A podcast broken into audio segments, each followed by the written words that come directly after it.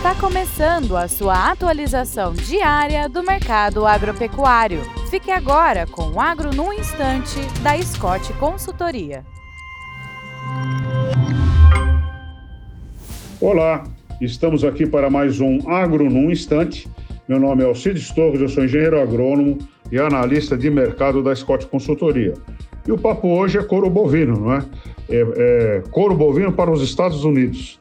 Em 2022, os Estados Unidos compraram do Brasil uh, ah, 224,1 milhões de dólares em couros.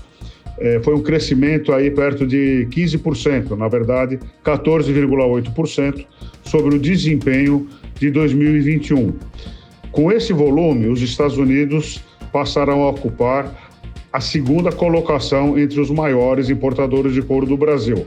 A primeira colocação é ocupada pela China, que também é o nosso maior importador de carne bovina. Né?